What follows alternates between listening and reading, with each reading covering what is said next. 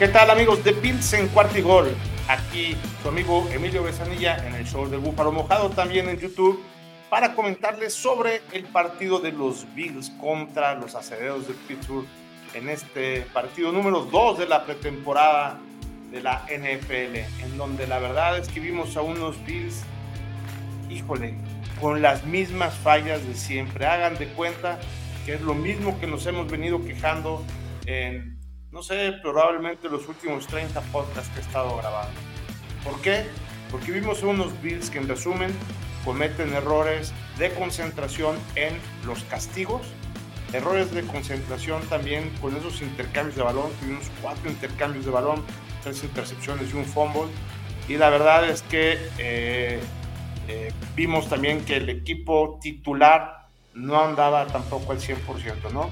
El primer cuarto se enfrentaron los dos equipos titulares y vimos desafortunadamente para los Bills un partido en donde la carga eh, de los aceleros fue fuerte sobre los Bills. Vimos que el lado derecho de la línea ofensiva, ahí donde es este, Spectre Brown el titular, la verdad es que mucho que desear de parte de Brown y pues salimos con algunas dudas, ¿no?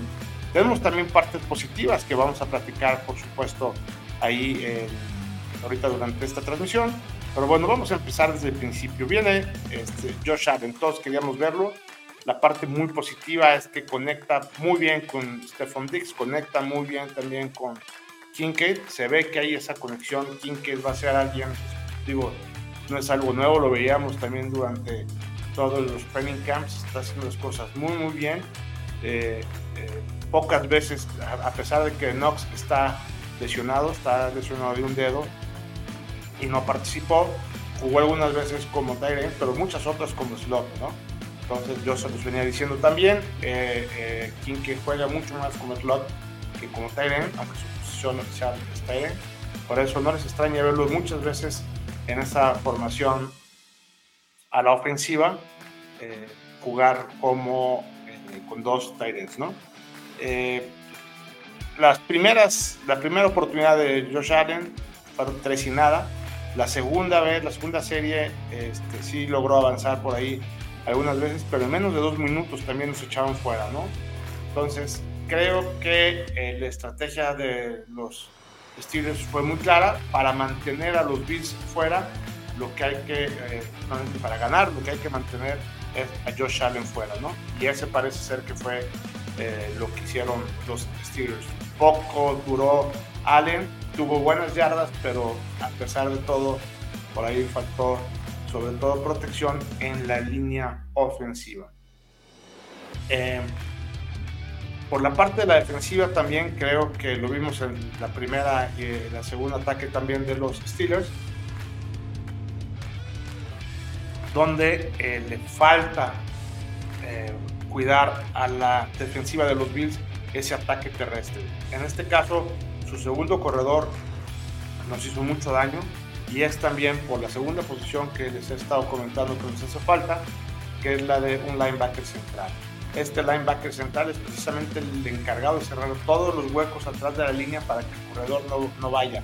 Entonces, cuando tenemos un, un linebacker central fuerte y rápido, llega tarde a las jugadas y como lo vimos precisamente en el, en el acarreo de 62 yardas que nos costó la primera anotación, eh, vimos dos cosas. Vimos la ausencia total de un linebacker central y vimos también la falta de velocidad de, Jordan Poyer, ¿no? Vimos ya un Poyer que, este, que no le alcanzó nunca. Entonces, creo que ahí esas partes son alarmas que hay que ir poniendo atención porque este, pues Poyer es muy bueno para la marca, etcétera, pero pues ya tiene algunos, algunas primaveras y le cuesta trabajo alcanzar, sobre todo ya en terreno libre, a estos corredores que, dicho sea de paso, corren como demonios. ¿no?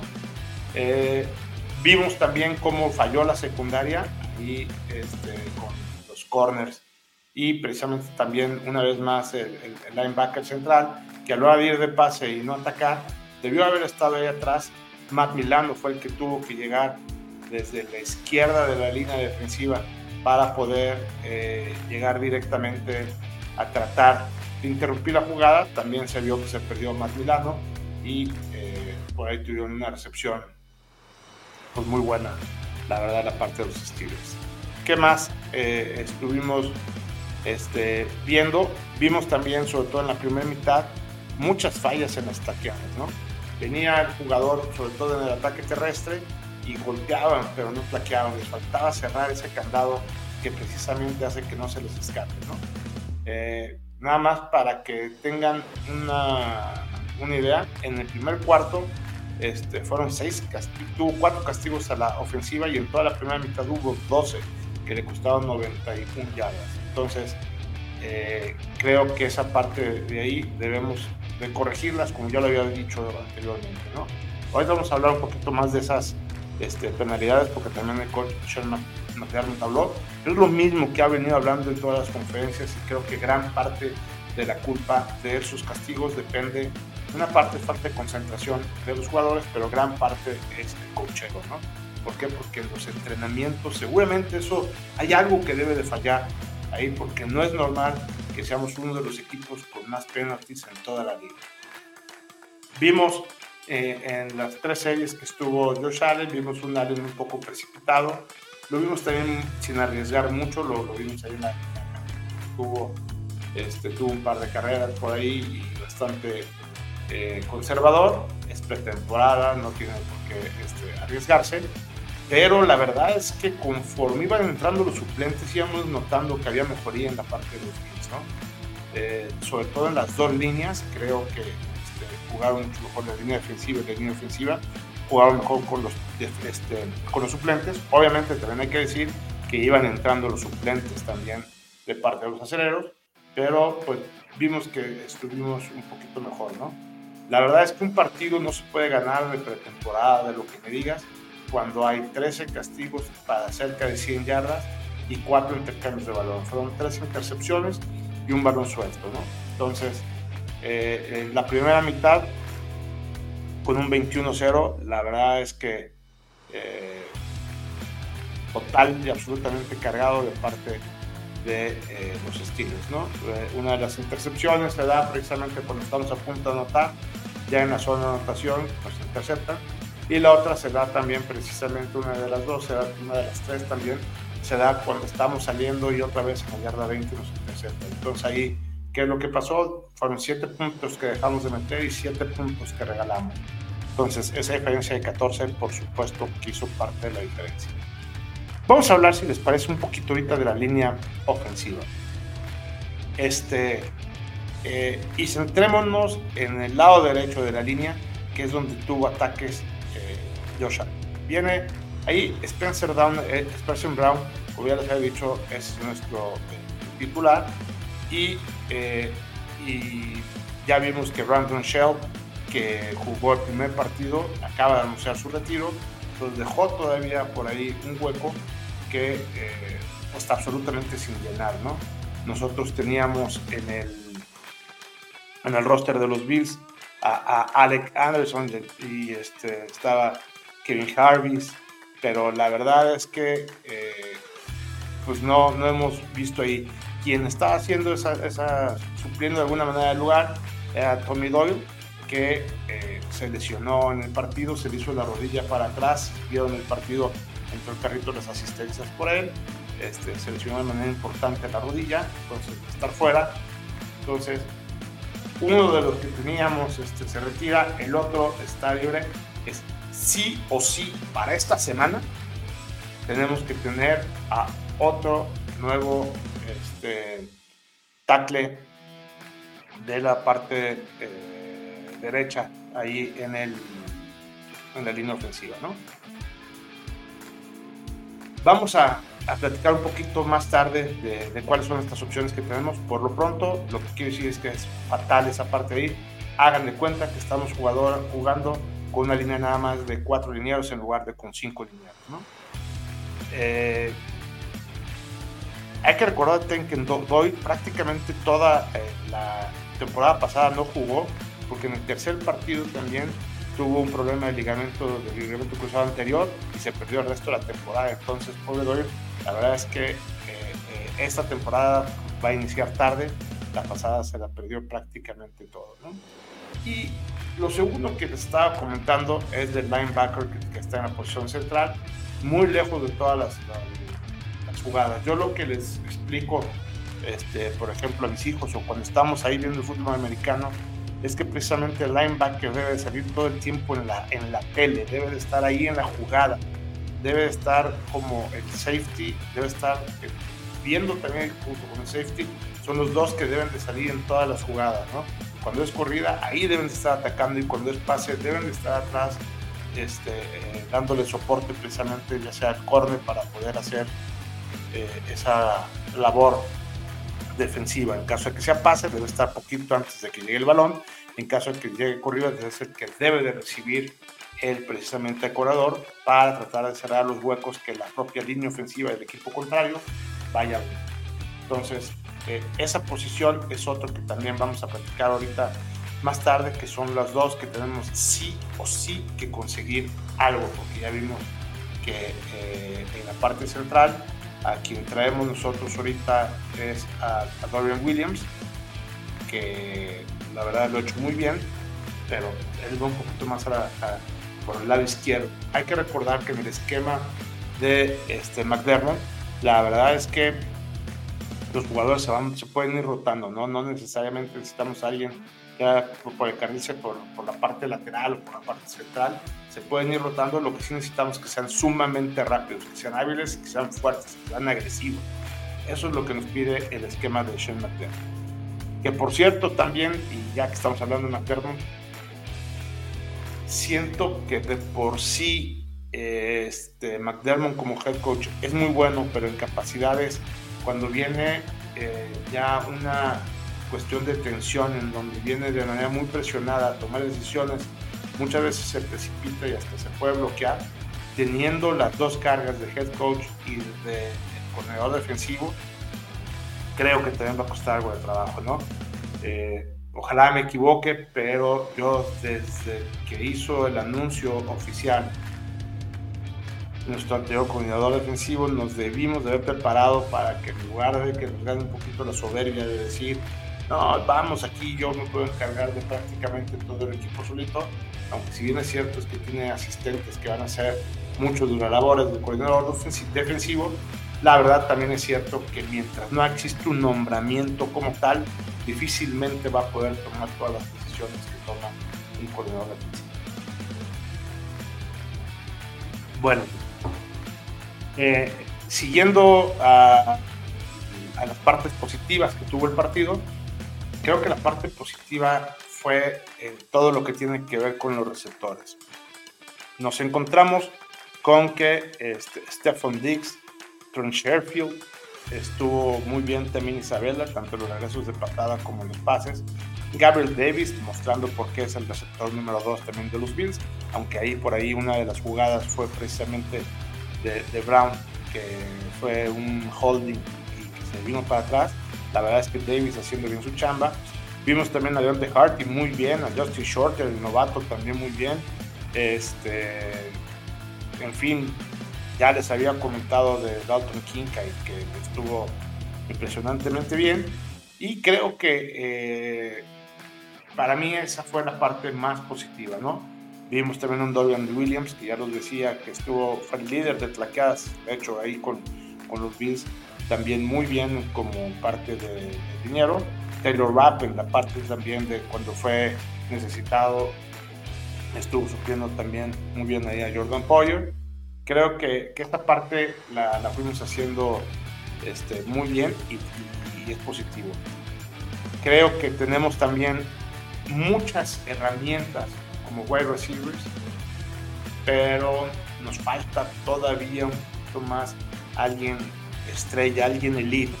Es decir, no quiero decir que Davis sea malo, que Shaquille sea malo, no, para nada. Tampoco quiero decir que no me gusten Shorter, ni Harty, este, eh, ni Sherfield, no, tampoco. Pero ellos son buenos de media tabla, son cumplidores, claro. Claro que Josh Allen va a tener ahí, a la hora que existe una doble cobertura con Dix, van, van a existir huecos y van seguramente no tenerle toda la fuerza del mundo a estos novatos que les estoy diciendo o a estos jugadores que vienen de los Dolphins o de los Saints.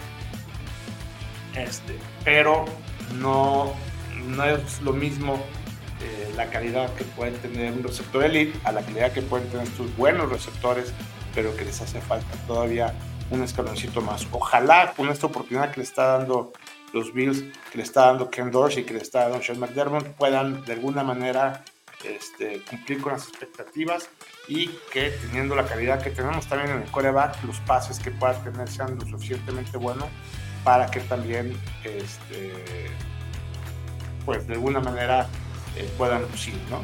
Entonces, eh, hay que recordar que para que un coreback luzca, no nada más tiene que ser bueno, tiene que tener a alguien del otro lado que también atrape los pases, ¿no?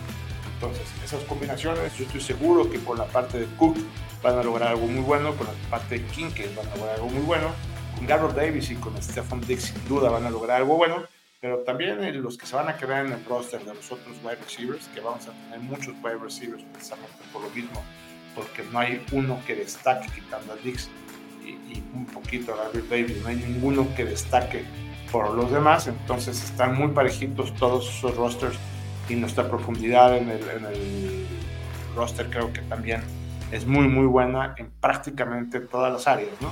Vamos a reforzar nada más los dos que les digo, que es el tackle ofensivo y el linebacker. Bueno, ya que hablamos del tackle ofensivo, fíjense que este, hoy en la mañana eh, escuché por ahí un rumor de que Jason Peters nos vamos a traer, ¿no? Jason Peters es un tackle ofensivo que está ahorita en la agencia libre y creo que puede ser una de las mejores noticias que puede este, tener los Bills. Sin duda iría como tackle titular, porque Brown, este, como lo hemos visto, no nada más por el tema de dejar pasar a la gente por la parte interior y por la parte exterior, o sea, están colando por los dos lados, sino también con el tema de los castigos, ¿no? Fue el que más castigos cometió de parte de los Bills y, son castigos de eh, algunos de All Star y algunos de Holding que no deben ser. Este, y eh, en cuanto a la parte de los linebackers, la verdad es que aquí ya hay muchas más opciones. ¿Por qué? Les platico, está en la agencia libre Anthony Barr. Este es un linebacker que, aunque es un linebacker que normalmente juega por exterior, es veloz y como ya lo comentamos, se puede adaptar bien al esquema de McDermott, ¿no? En, este esquema de rotación.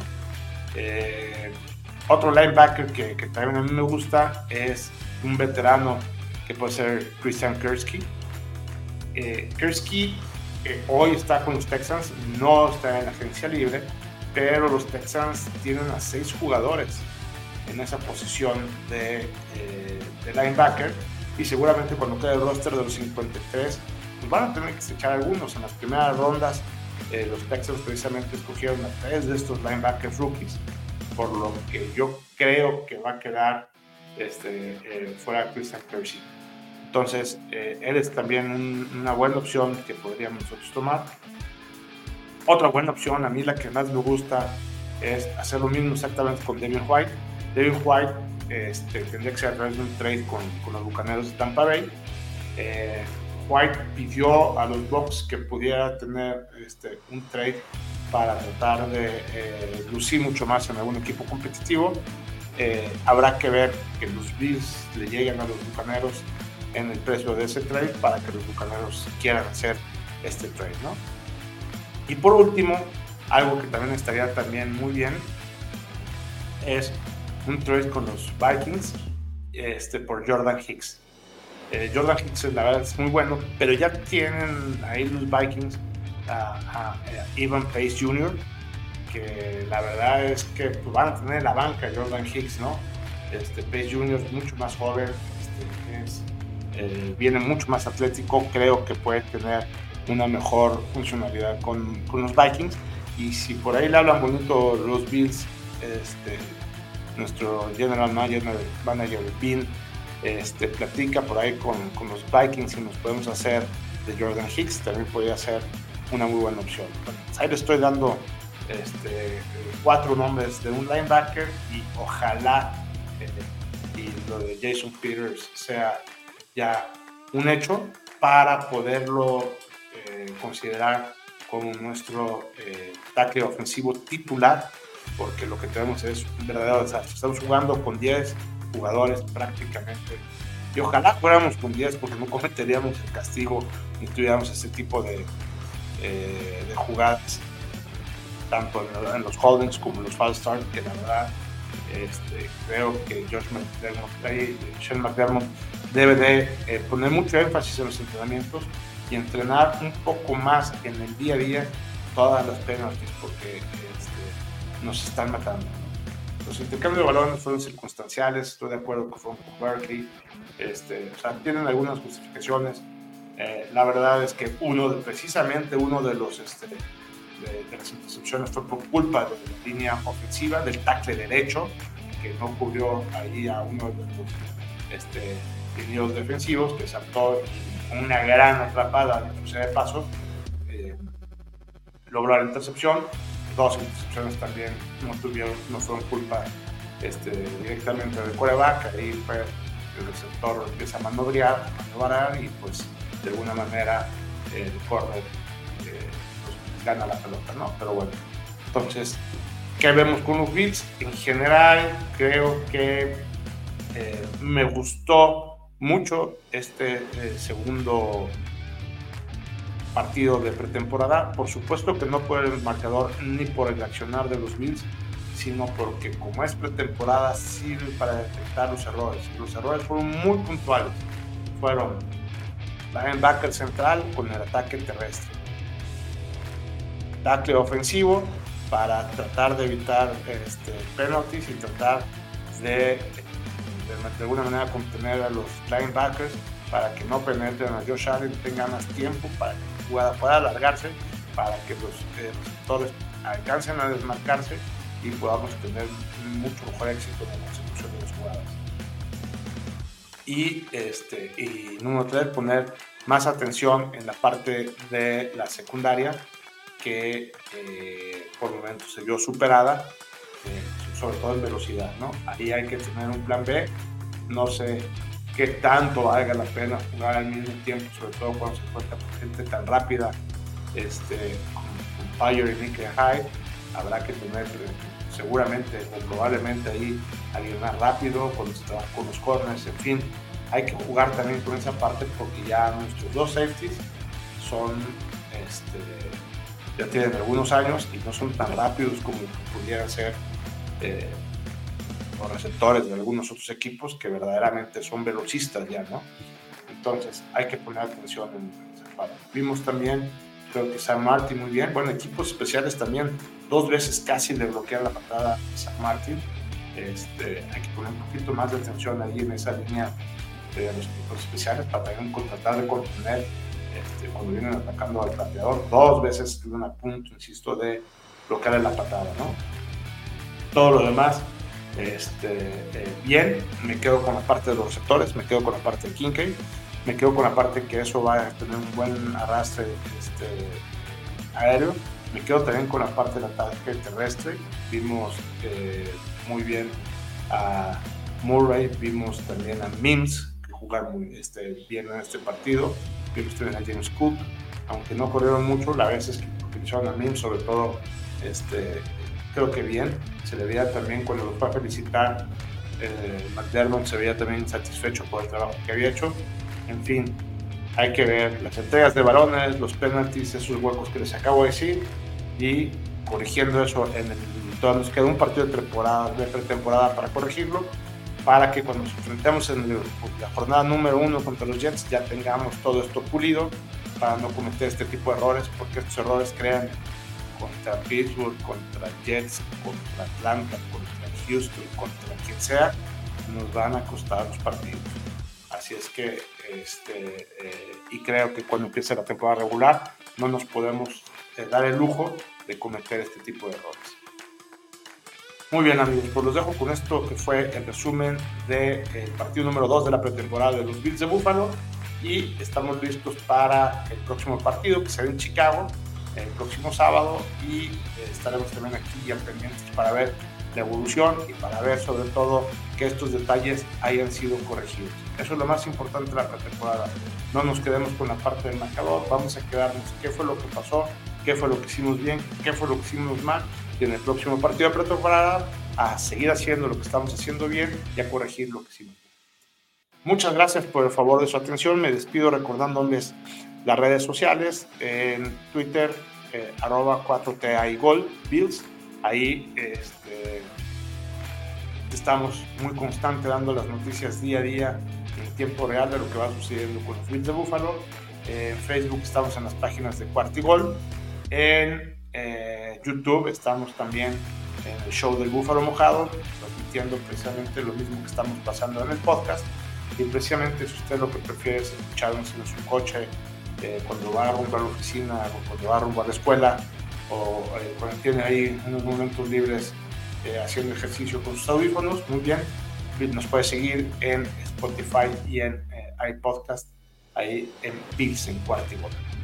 Muchas gracias, se despide su amigo Emilio Besanilla aquí en el show de Búfalo Mojado, en Pilsen en Cuartigol, donde la NFL no termina y nosotros tampoco. Go Bills!